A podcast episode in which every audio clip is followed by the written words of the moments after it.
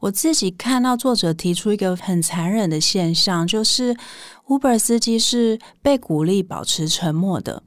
因为呢，跟乘客交谈，你不确定他的出身背景、他的政治立场，很可能会产生冒犯，也就是刚刚提到的人际摩擦。所以呢，通常倾向沉默的司机呢，他是容易得到高分，让乘客感到舒服的。所以呢，我们放远一点来看，其实这整个机制是一个鼓励个人消音来获取高分，甚至呢，我把自己消音，然后。我满怀着期望，希望别人给我高分，这样子的一个很残酷的心理状态。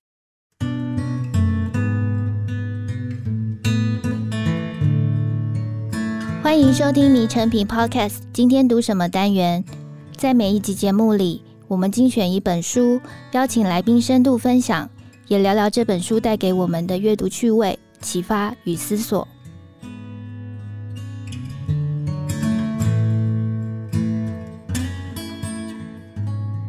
大家好，我是 Amber。你最近曾有一边吃饭一边看 YouTube 上面的吃播的经验吗？你有听过日本有亲友出租服务，可以在你找不到朋友参加婚礼的时候陪你一同前往吗？我们在第二十一集节目里曾经介绍天下杂志出版的《当我们一起》这本书，书里面提到了孤独对我们心理以及身心健康的强害。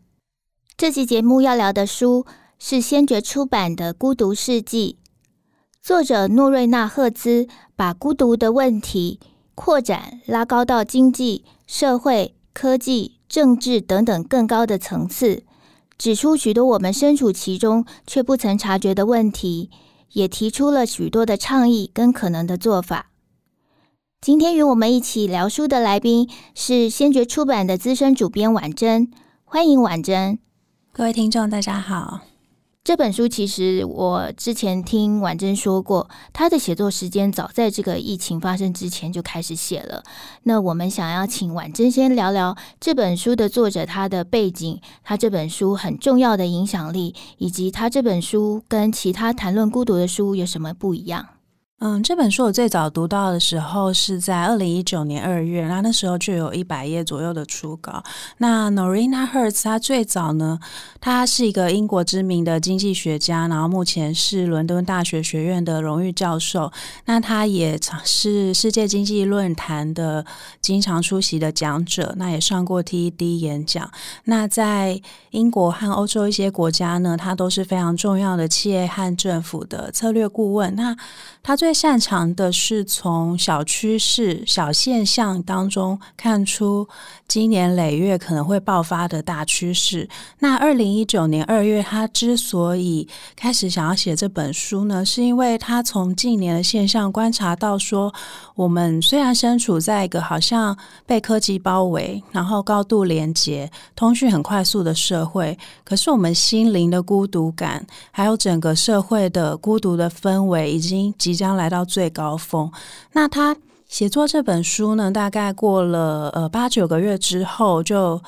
快要遇到了疫情。那这时候呢，他就发现说，哎，既然这场疫情让我们更习惯了隔离这种状态，甚至觉得隔离是好的，是方便的，是安全的，那就让他早已经开始忧心的这个孤独疏离的浪潮来到了更高峰，甚至呢，来到一个他觉得必须要停下来提醒大家的这样一个点上。于是呢，他也因此决定。要稍微延后这本书的出版，然后重新沉淀他的书稿，然后写出一本更适合当下此时此刻的书。那为什么读者要看这本书呢？我觉得他要探讨的是，在新冠疫情危机过后，我们想要打造什么样的世界，以及呢，他从刚才主持人提到的各种面向呢，去讨论。我们到底为什么变得如此孤独？那我们个人和我们所处的社群、我们的公司、我们的社会，甚至执政者和整个国家，他们又能够做些什么，才能让我们重新跟他人连接？刚刚婉珍有提到说，这个书稿的成成型是在他意识到隔离这件事。现实生活中很多的现象在说明，我们以为隔离是好的。呃，书里有提到一些案例哦，比如说有些建筑商。他为了争取建筑容积的奖励，所以他的建案里面包含了可能一些的、住户，他是容许社会住宅这样子在这个建案里面的，可是他的公共空间却使用一些呃很明显，比如说树篱。或者是围墙的形式，把这个同样一个社区一个建案里面不同经济程度、不同阶级的住户把它分隔开来，但他们会说这个是应当的，或他们不曾觉察这个有什么问题。那还有一些现象，其实是我们也好像看似理所当然，一直都没有察觉到，说这个可能是造成这些呃更严重的孤独危害的措施。比如说，我们会看到。像以前洛杉矶一带，之前我在纪录片看到，就是洛杉矶，他会把游民的呃可以活动或可以呃居住的区域特别划分开来一区。那旧金山政府可能也有这样子，就是设定指定的区域让游民就是生活。那还有像是我们，如果大家有经过那个住家附近的小公园，可以留意一下。我自己是感觉到，现在越来越多公共空间的本来的那些呃公园的长椅椅凳，你会发现它已经不再是一条完整的凳子，它中间一定有一个隔绝，就是一个小把手。那这些的形式都是作家他在书里面提到的这种呃，在现实的环境里面，我们以为理所当然，可是它是一个带着。敌意的建筑，或者是带着敌意的隔离措施，我们也请婉珍来分享这一块。嗯，我不知道大家多久没有注意到台湾公园的长椅。那像作者他就提到说，在伦敦的卡姆登镇，然后有一个还是得奖的长椅的设计，它是一个呃混凝土的材质，然后表面上看起来好像有一些不明所以的波浪和造型。那你实际坐上去就会发现，哎，很不舒服，屁股会刺刺的，或者是不符合人体工学。那其实是当地的政府呢，他们特别。为了保护这个社群，为了让那些不受欢迎的人不要太常过来，所以呢，就设计了这样一个诶，让游民无法久坐的椅子。但久而久之，我们却发现这样一个保护社群的立场为初衷的设计呢，却伤害了社群。因为不只是游民，就连想要休息的老人。想要聚集的青少年，他们也没有办法在那里久留。久而久之，这个社区的公共场所就变成了一个大家不再能够聚集的地方。那当我们所生活的环境，当我们住家周遭的公园都变成了这样一个不适合人聚集、不适合社群去凝聚的地方的时候，我们久而久之越来越减少这样的互动，我们就越来越不熟悉这样的互动。那这个技巧就好像在我们的社交沟通中流失了。那这就是一个造成疏离的很大的来源，其实是跟政府的公共政策有很大的关系。刚刚婉珍提到说，这个避开、避开沟通、避开接触，尤其是在现在呃比较疫情比较严重的国家，当然我们都讲究什么零接触、零聚集这样的生活方式哦。不过作者在书中也呃提醒了我们，其实聚集或者是。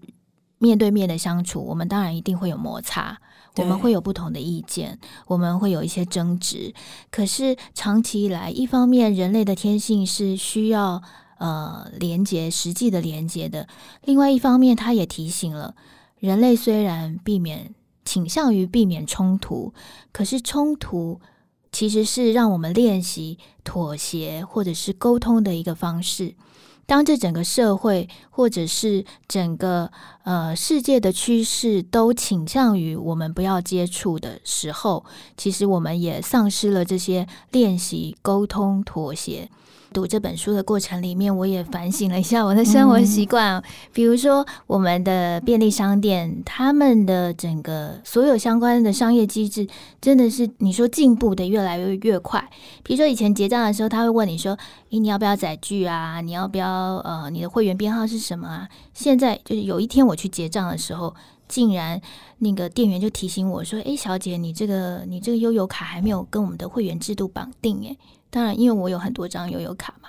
我就惊了一下。然后他就说：“你要不要绑定？”我说：“OK 啊，没问题。绑定了，我觉得很方便，因为我以后店员不用再问我说你要你有没有会员，然后你要不要存载具，就是一切自动化。可是我看了这本书之后，我突然意识到。”这是一个蛮大的问题，就是我以为的生活便利，可是它造成了我虽然进去一个有人的商店，有店员的商店，可是他不用再跟我互动了，就是机器哔就结束。是作者有给了一个词汇，他说我们在很多餐厅的消费其实也是一种低人类接触的状态，没有到零，但是是低。我就想到，我们公司对面有一间麦当劳，一进去呢，店员就会提醒你说：“哎，你可以去自动点餐机点餐。”那那位店员他的功能就剩下这样了。那你就看到所有的客人就是在三台点餐机前面排队，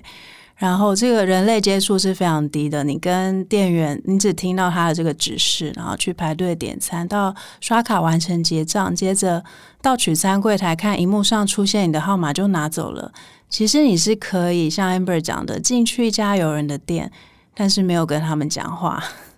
所以生活中的很多情境，当然，呃，有些人可能真的不喜欢跟人接触。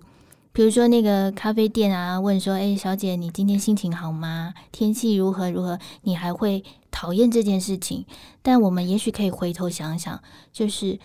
什么时候我们开始把这个最基本的对他人的一句问候。变成了感觉是一个麻烦。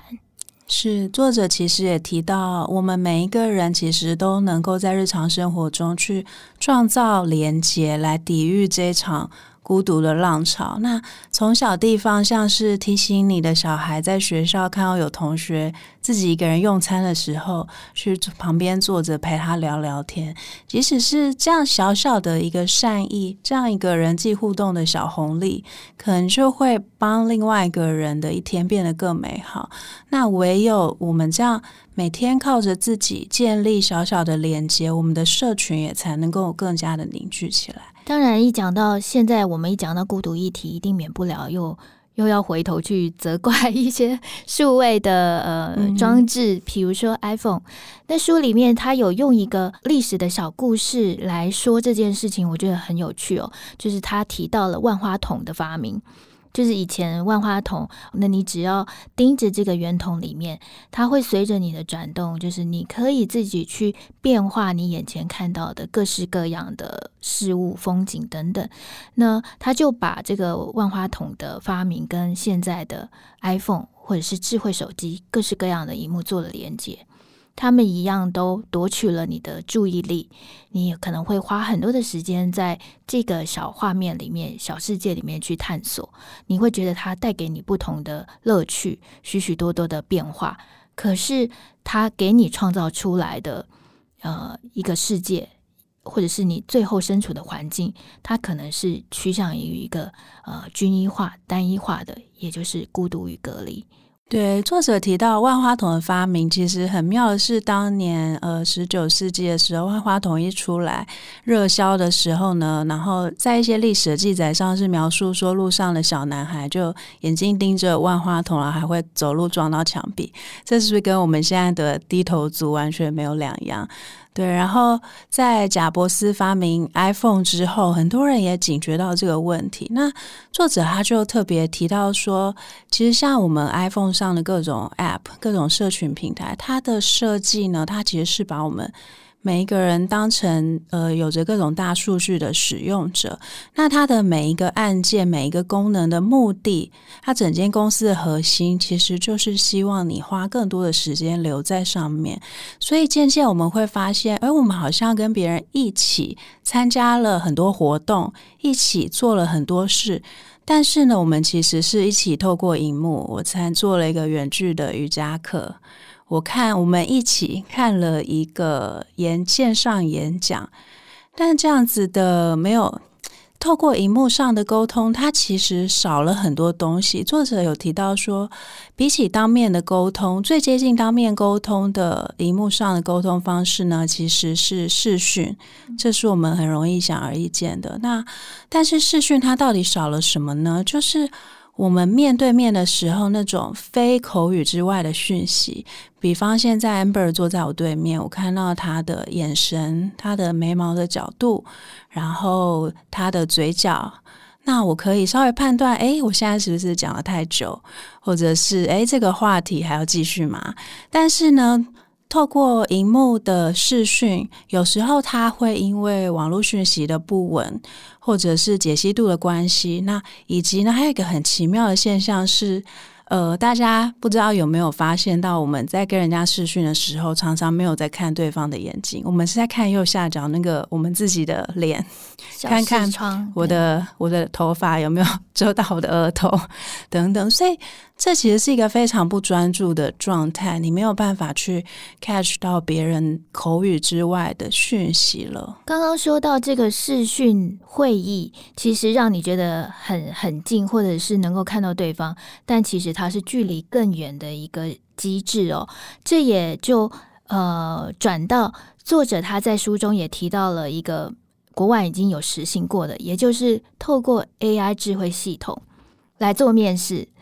对，那这个作家有做一个卧底的行为。对，作者他非常可爱，他化名参加了一间公司的远距视讯面试。那这个视讯呢，其实是透过 AI 来辨识你的这个面试状态是不是适合这间公司。那作者他就非常忐忑紧张，但是你要想想看，Norina 他是一个世界知名的经济学家，他也曾经站上非常大的演讲舞台。就连他也发现说，诶，当他打开那个镜头，然后看着荧幕上的自己，他就必须遵守这家 AI 公司的指引，然后让自己的脸确保在一个荧幕上那个四方虚线的位置内。那在那个大的虚线之外，还会有一个小荧幕。就是让他看到自己的样子，这个过程让他感到非常的不舒服，因为他为了这个面试做了很多很多的准备，去研究这家公司需要的人是什么样的。但是呢，他在这个接连回答，对着荧幕回答问题的过程中呢，他没有任何人的反馈，他没有办法像我现在这样子看到我对面的主持人的反应是什么，然后他也不确定说，哎。我讲了讲了一阵子，好像还有三十秒时间才截止。那我现在是应该再硬撑一下，还是要我要多笑多微笑？那也不确定说这家公司喜不喜欢常微笑的员工，甚至在不同的文化当中，微笑的表情可能也有不同的意涵。那就在这样不断自我批判的过程中，完成了这个远距面试。他不禁就觉得说。他花了那么多心思准备，然后最后呢，他得到的结果是透过 email 寄给他的一个非常简略、非常笼统的说明，你不适合这家公司。他就觉得自己的所有的内在好像就被化约为两百万个资料点，嗯，就是那样公那家公司远去透过网络截取他的脸上的各种细微表情和资料，这就是他了。他就觉得自己的存在好像完全被抹杀了，而且所有对你这个人的评价都化为一句，就是电脑认为你不适合。是，那我另外印象深刻的台友他提到说，这样子远距面试的方式其实会加深偏见，嗯，因为他背后的 AI 演算法呢，他所训练的资料库其实是来自这家公司可能过去五年常聘用的员工的类型。那他用这个资料库呢，就会反复选到类似的员工。那如果说假设说这家公司过往就是选常选到男偏向男性，那某一种精英族群，那他接下来所面试进来的。同事就也会继续是这个类型，而且呢，公司还会觉得他们的面试机制是很公允的，是经过精密的大数据演算，怎么可能会有任何偏见的存在呢？确实前，大概前几年开始，也有其他的学者一再的强调，就是 AI 智慧它可能比我们呃真实的人类还具有偏见。毕竟它所有的资料库都是人类喂给它的。当你执行这个喂食，喂养的过程里面没有多样化、没有多元化的时候，未来的世界可能是更具有偏见的。那像是这种运用大数据，然后或者是既有的你说聘雇的人员的一个资料库。来为新进员工做一个长模，然后评分的机制。现在台湾的这种人力招募系统上，你也可以看到这样的形式哦。那到底我们能不能用这样子的呃数据资料库，就来判定一个人能不能适合这样的工作，或适合这样的环境？这个是我们在运用相关的科技或相关的制度上，应该要有警醒之心，在反省这整个机制状态的。那刚刚也说到，就是作者，我觉得还有一个呃很有趣的例子是，他自己一再的提醒，就是透过这个远端接触以及实体的呃接触，他把整个孤独的架构放大到更更高的层次，比如说。就我们刚才前节目一开始有提到，我们现在都太习惯了，外送员送完你拿到餐之后，他就跳出来一个视窗说：“诶，请你为外送员评分。”然后叫车服务结束了之后，他也提醒你要评分。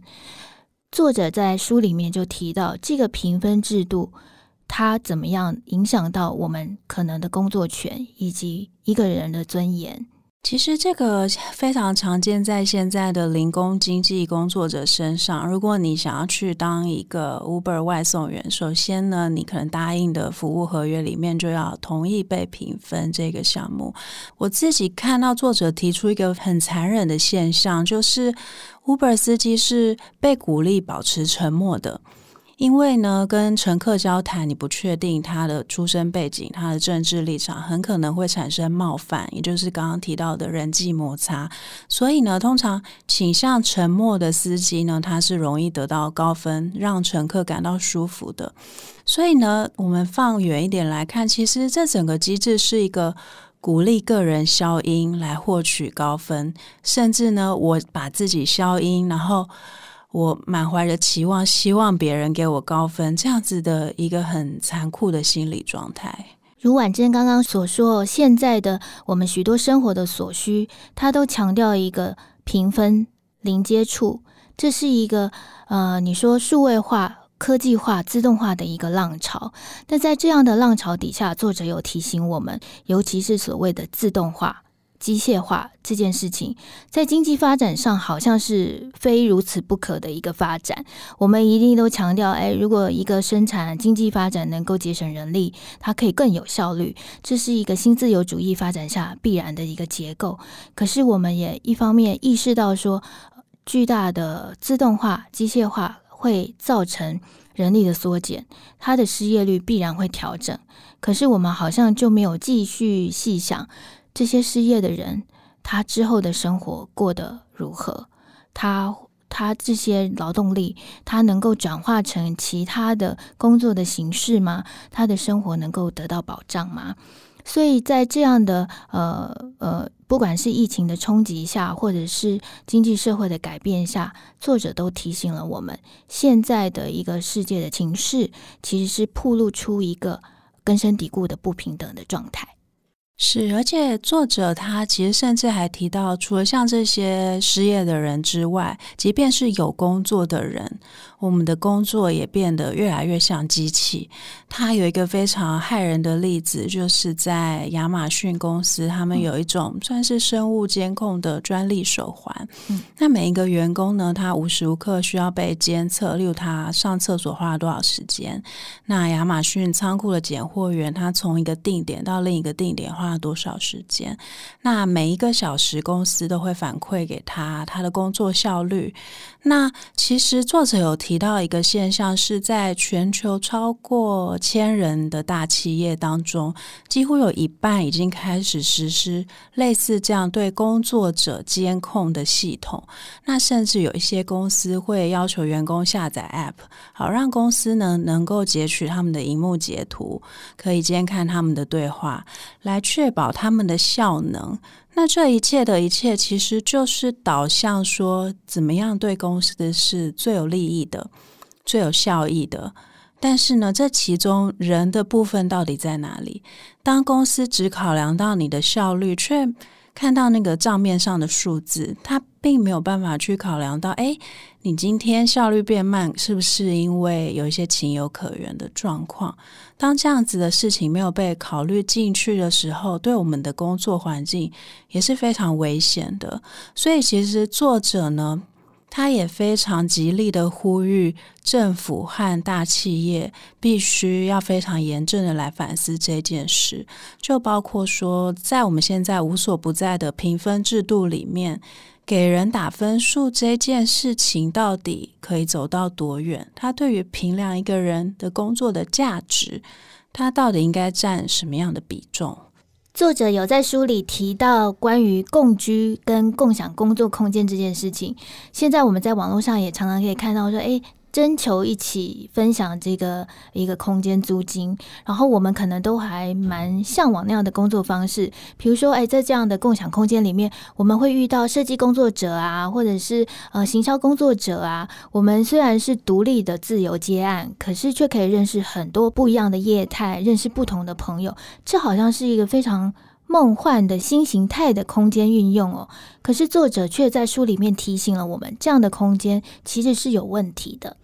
对，很有趣的一件事是在二零一九年，作者一开始想要写这本书的时候呢，他曾经。有一个很大的企图心，就是他想要把这本书的稿子全部在共享空间里面完成，他要亲身体验看看那是什么样的感觉。但是大家知道后来遇到疫情了嘛，就只好闷在家里，然后远距跟他要研究和访问的对象沟通。但是呢，他也在书里面提醒我们说，这样子看似开放的空间，其实反而比我们有隔板的办公室更加的疏离耶。因为大家可能，嗯，可能有人订了餐点，然后大家就拿了就走，回到自己的位置上，然后到最后呢，其实你还是没有跟别人有真正有实质意义的接触，就变成一种好像我都我们都看得到彼此，但是我们眼神没有交汇，我们还是只专注在自己的事情上。那甚至呢，如果我比较害羞，我从第一天进去这个场域，我就习惯。不要跟人家接触，也就不会产生任何的尴尬摩擦。那久而久之，我就越来越习惯，我就习惯了我们在没有隔板、并肩而坐的状态下也不交流。那久了，我就丧失了交流的技巧了。这本书我非常喜欢的原因，就是因为他把那个孤独的这个状态。这个呃定义，或甚至是这个问题的责任呢、他把它拔除在仅讨论个人跟社群之之外。我们常常忽略了，或者是我们常常感受到，现在社会上有什么问题，可能就直接说，哎、是个人的问题，你怎么样，你怎么样，你怎么样。但是我们常常忽略了，很多时候可能是制度，或者是这个呃社会在逃避。回避他自己的责任，对，尤其当我们的政府和我们的企业，他可能他政策制定的方向都是朝向效率跟经济性来考量的时候，而没有去真正倾听每一个人。他身为这个团体中的一个存在，他所需要的是什么？他的处境是什么？他的心声是什么？那这样子的政策方向呢，其实是可以是很危险的。那他磨灭了其中每一个人的人性之后，那我们的社会究竟要往什么方向去？那作者他提到了一个，我觉得蛮。有一点小惊悚的研究，他是说，现在很多国家其实都在大幅的削减公共空间的预算。以前常见的那种社区活动中心、图书馆那样子很低门槛、免费，然后不管你是什么年龄层、什么样的族群，你都可以随时随地进去的场所，已经越来越少了。《孤独世纪》这本书跟其他谈论孤独的书，我觉得最大的特别，呃，就是在它真的把整个格局放大，而且提醒了我们非常多呃隐而未见或者是你理所当然的问题。它是个问题，但是我们都以为它是个日常。比如说，呃，他书里面也提到，他还是诉求能够逃离孤独，个人跟社群势必要具有同理心，并且要保有多元的精神，去包容或者是倾听不一样的意见。可是他也强调，在这个个人处境之外，他希望。或者是他提醒，现在很多人孤独的处境，是因为我们没有被更大的体制，也就是没有被呃制度，没有被政府看见，或者是听见我们的需求。作者 Norina 也提出一些可能的做法哦，比如说，呃，根据经济合作暨发展组织，也就是 OECD，它的建议。每个国家的福利支出其实是应该至少占国民生产毛额 GDP 的百分之一点四。那我们可以看到，近期像是因应疫情的发展，美国政府就发了巨大的福利补助给人民。那另外，他也有提醒一个，我们可能常常在，尤其是你收到信用卡账单的时候，你应该会有这样的意识哦。很多我们现在运用的服务都是跨国企业，尤其是跨国科技企业，可是他们并没有。支付我们现在身处的呃这个环境、这个国家所应该支付的税负，那这些其实都是变相的影响到当地人民他能够获得的福利资源。那其实这就回到说，呃，作者他对孤独这件事的定义，他说其实这是一种我们的心理状态，也是一种我们存在的状态。那我们的存在呢，不只是我们在什么样的家庭，我们在什么样的社区，也关乎我们在什么样的公司工作，我们在什么样的国家生活。那我选出什么样的民意代表？那这样的民意代表和政府他所制定的政策，他所擘画的未来，能不能让我感觉我存在的处境是真正被看见的？那我的诉求、我的需求、我的感受。是被听见的。作者在《孤独世纪》这本书里面不断的呼吁一件事情：孤独并不是个人或者是社群、家庭单独的责任，它其实要让国家、政府、社会负起更大的呃挑战，或者是更大的改进的责任呢、哦。他会说，我们在这个时代，尤其需要把经济的发展跟社会的正义重新连接。那当然，在这样的可能。相对应的很多的制度的改变上，我们个人可以做到的一件事情，就是体认到对集体有益的事情，它可能与我们个人眼前的利益是相悖的。但是也呼吁大家，或者是说，呃，希望大家在面对这样子的改变的时候，也许我们都可以体认到，面对孤独的处境，面对这所有的改变，面对因为孤独。造成的不平等或者是失去，我们都可以理解到，没有人是局外人，我们都身处其中，我们都可能在某一个时刻面临这样子的伤害。那我们其实是可以透过个人以及整个制度社会的努力，来创造一个没有人是孤岛的未来的社会。对，其实作者也对我们每一个读者呼吁，就是刚刚这样听起来好像哦，一切都是政府和国家应该要做些什么。嗯。但作者说，其实社会啊，它并不是一个施加在我们身上的制度，而是我们每一个人也都能发挥力量，一起来塑造这个社会。唯有当我们都很明确的意识到，我们现在正处在这样一个孤独世纪。我们才真正有可能开始出现改变。那今天非常谢谢婉珍来与我们分享这本非常呃具有洞见，而且给我们很多提醒以及不同观点想法的书。欢迎大家到诚品全台书店门市或者是诚品线上网站来找这本书。我们下次见，拜拜。